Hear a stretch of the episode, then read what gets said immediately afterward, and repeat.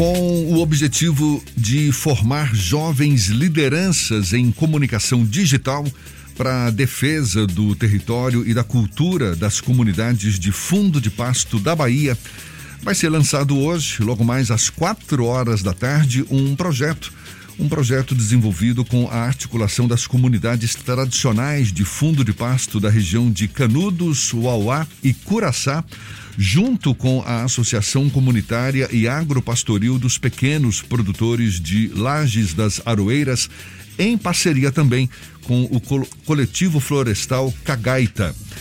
Esse projeto pretende capacitar 50 jovens para atuar no ambiente digital e produzir conteúdos que promovam a cultura e as tradições regionais, o que engloba ainda a formação nas áreas de defesa de territórios tradicionais e conservação da caatinga. Para a gente saber mais sobre o projeto, a gente conversa agora com a líder comunitária de fundo de pasto da região de Canudos, Uauá e Curaçá, Roseli Cordeiro, nossa convidada também aqui no Issa Bahia. Seja bem-vinda. Bom dia, Roseli. Olá, bom dia. Muito obrigado por aceitar o nosso convite, Roseli. Antes de qualquer coisa, explica para gente exatamente o que é comunidade de fundo de pasto. Então, é, comunidade de fundo de pasto, ela se caracteriza né, pela posse e uso comunitário da terra e dos seus recursos, né? É, se une por laços de parentesco, compadrio, onde todos são parentes, né? Tem um, um forte laço de sangue, né? É, todo mundo parente, né? Irmãos, primos, sobrinhos, uma comunidade e uma família. Que compartilham. sim. Né? Sim, isso, compartilham o uso comunitário da terra. Tanto para a agricultura quanto para a pecuária, não é isso? Isso. Você é líder comunitária de fundo de pasto da região de Canudos, Uauá e Curaçá.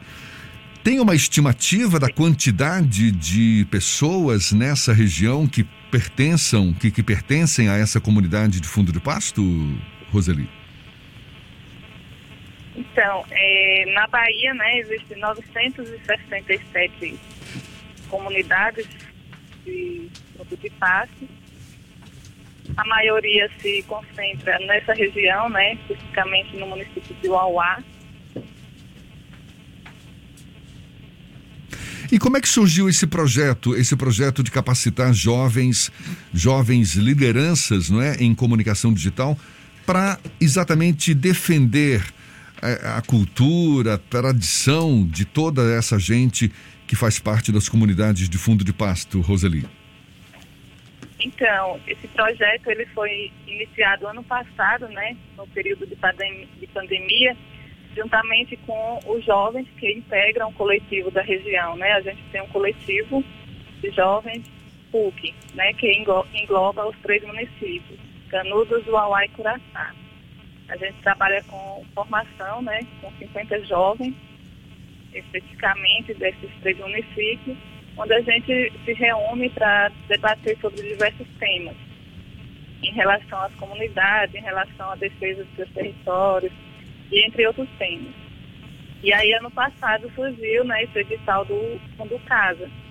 E em parceria com o Florestal Cagaita, né, a gente elaborou, juntamente com a associação daqui da comunidade de Laje da Zaroeira e esses jovens integrantes do coletivo CUP. Esse coletivo, essa formação dos jovens é, nesse coletivo é para tentar manter viva as tradições das comunidades de fundo de pasto ao tempo que esses jovens se adaptam às novas tecnologias? É esse o objetivo primordial? Exatamente, exatamente. Permanecer, né? Fazer com que os jovens permaneçam na comunidade. Como hoje é, tudo é por vias virtuais, né? Os jovens precisam se adaptar a esse meio tecnológico. Né? E como é que está? Existe algum tipo de preocupação das autoridades públicas em geral, Estado, municípios e até do governo federal em dar suporte para que essas comunidades permaneçam existindo aqui na Bahia? Sim, é, a gente trabalha, estamos trabalhando né, com o governo do Estado, procurando é, parcerias né, com secretarias, com diversas secretarias do Estado. É, hoje a gente teremos convidados né, no lançamento de todo o Estado, a gente teremos é, a participação da secretária de promoção da igualdade racial, né, Fábia Reis, e Vinícius Ribeira, que é o superintendente da SUAF, um dos convidados. E, a gente, e aí a gente estamos proporcionando é, essa questão, né, para que as comunidades tenham o direito de ser reconhecidas. Roseli, e quando... Muitas, quando... na verdade, já estão reconhecidas, certificadas pelo Estado. Quando se apresenta esse propósito aí de formar jovens é, em comunicação digital para produzir conteúdos que promovam a cultura, as tradições das comunidades de fundo do, de pasto, você está falando do que exatamente? Quais aspectos da cultura, das, dessa tradição toda que você considera importante ser preservado? Sim, a gente, é, essa região aqui ela é muito forte né, no aspecto cultural. Tem muitos é, jovens que são cordelistas, poetas, poetistas, e a gente quer é, fortalecer né, essas, essas culturas.